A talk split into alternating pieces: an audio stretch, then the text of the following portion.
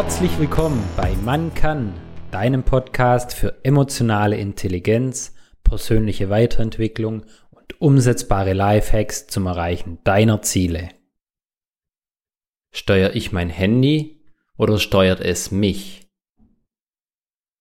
Ist dir bewusst, dass viele Apps heute gezielt so entwickelt wurden, dass wenn wir unser Handy nutzen, möglichst viel Dopamin in unserem Körper ausgeschüttet wird, sodass sich das Ganze wie eine Belohnung anfühlt und wir gar nicht mehr anders können, als nach unseren Handys zu greifen?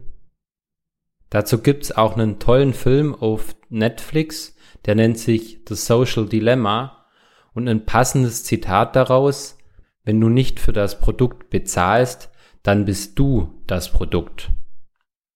Denn letztendlich bezahlen wir ja mit unserer Zeit und unserer Aufmerksamkeit, wenn wir ständig diese Apps nutzen. Und was gibt es letztlich wertvolleres als unsere Lebenszeit? Es gibt auch immer mehr Studien, die belegen, dass durch unseren immer ansteigenden Medienkonsum unsere Aufmerksamkeitsspanne immer weiter sinkt und wir werden immer unkonzentrierter. Und genau dieses Gefühl habe ich selber leider auch. Ja, was lässt uns denn immer wieder zum Handy greifen? Aus meiner Sicht sind es zwei Dinge. Zum einen eben dieses Belohnungsgefühl durch den Dopaminausstoß und zum anderen diese Angst, etwas zu verpassen.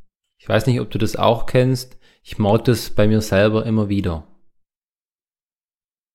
Früher war es so, wenn wir nichts zu tun hatten, haben wir uns einfach mit uns selbst beschäftigt. Wir haben unseren Gedanken freien Lauf gelassen. Wir haben in uns hineingefühlt. Wir haben auch mal in unseren Körper gehorcht. Wir haben einfach diese Langeweile genossen.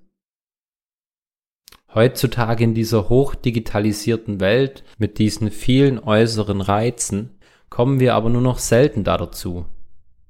Doch gerade diese Langeweile ist enorm wichtig für uns Menschen, denn nur so kann unser Geist das Erlebte verarbeiten und auch richtig einordnen. Denn unser Gehirn tut sich extrem schwer zu unterscheiden, was wir reell erleben oder was wir nur an den digitalen Medien wahrnehmen und sehen. Denn wir sind solche empathische Wesen, dass wir uns in den Momenten ja auch darin hineinfühlen und diese Emotionen in uns selber wahrnehmen. Und die Folge kann sein, dass wir immer mehr abstumpfen und letztendlich irgendwann nur noch auf äußere Reize reagieren, ohne das Ganze tatsächlich zu durchdenken. Das sehe ich halt leider immer häufiger, dass es nur noch wenige Menschen gibt, die heutzutage gut mit Langeweile umgehen können.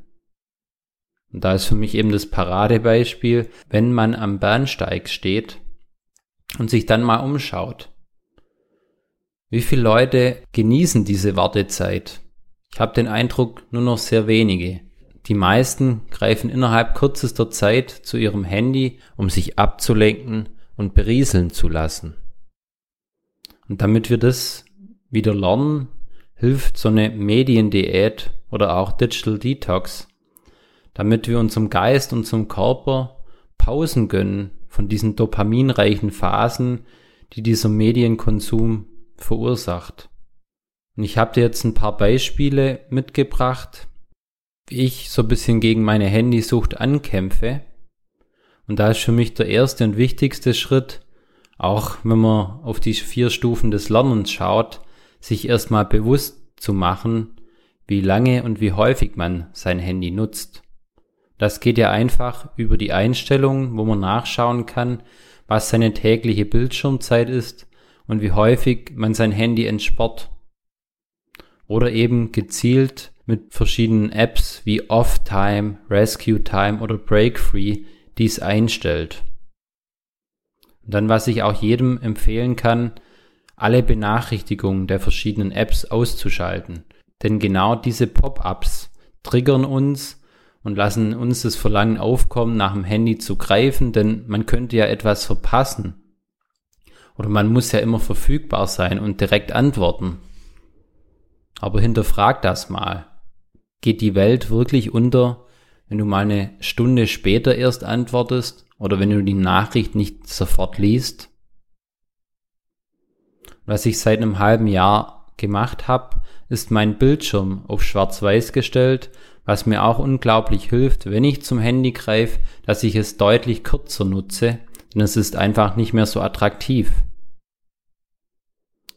Dann habe ich auch verschiedene Apps mit einer zeitlichen Beschränkung eingestellt. Zum Beispiel WhatsApp kann ich nur 20 Minuten am Tag nutzen oder meine Sport-Apps nur 5 Minuten pro Tag. Was ich auch noch super finde für einen gesunden Schlaf, sollte man das Handy mindestens 60 bis 90 Minuten vorher weglegen, sodass man nicht mehr diesem blauen Licht ausgesetzt ist. Und dazu nutze ich einfach die Funktion des automatischen An- und Ausgehens des Handys, sodass es bei mir spätestens um 21 Uhr ausgeht und auch erst wieder um 9 Uhr angeht. Und falls das alles noch nicht ausreicht, kannst du auch die Faulheit von uns Menschen ausnutzen. Entspar dein Handy nicht über den Fingerabdruck oder die Gesichtserkennung, sondern nutz ein möglichst langes Passwort und mach wenn du das Handy genutzt hast, das Handy direkt wieder aus oder in den Flugmodus, sodass es immer komplizierter und schwieriger wird, dein Handy zu nutzen. Und dazu kann man natürlich auch noch die einzelnen Apps mit unterschiedlichen Passwörtern versehen, sodass es wie eine Kette ist, die du erstmal überwinden musst, bevor du zum Ziel kommst. Und dann als letztes Mittel kann man natürlich auch noch seine Apps, die man suchtet, löschen, sodass man sie, wenn man sie nutzen möchte, erstmal wieder installieren muss und nach der Nutzung natürlich gleich wieder deinstalliert.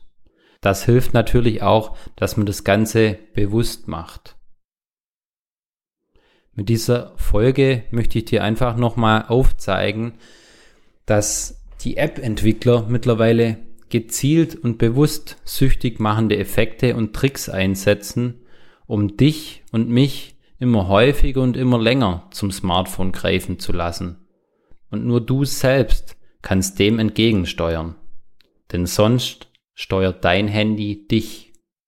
Für mich ist es so ein Herzensthema, denn wenn ich unterwegs bin, finde ich es wirklich erschreckend, wie viele Leute nur noch auf ihr Handy starren, ohne unsere wunderschöne Welt unsere Mitmenschen wahrzunehmen. Und die laufen dann rum wie so Zombies, komplett fremdgesteuert, was ich total traurig finde. Zum Schluss möchte ich nochmal mich kurz an alle Eltern wenden. Bitte macht euch bewusst, dass wenn ihr mit euren Kindern unterwegs seid und dann das Handy nutzt, bei der Nutzung die Lebendigkeit eurer Mimik verschwindet und dadurch euer Kind euch nicht mehr richtig erkennen kann und diese wichtige emotionale Bindung in dem Moment verloren geht, was schädlich sein kann für die Entwicklung des Kindes, speziell in den frühen Monaten und Jahren. Ich würde mich freuen, wenn du mir einen Kommentar hinterlässt, denn es wird mich super interessieren, wie viel Prozent deines Tages verbringst du so am Handy? Bei mir ist eine knappe Stunde. Und leite diese Folge auch gern an Freunde und Bekannte weiter, denen es helfen kann oder für die das interessant sein könnte. Ich danke dir, mach's gut, bis zum nächsten Mal, dein Marcel. Tritt unserer Telegram-Gruppe bei und werde Teil der Macher-Community. Den Link zur Gruppe findest du unten in den Show Notes.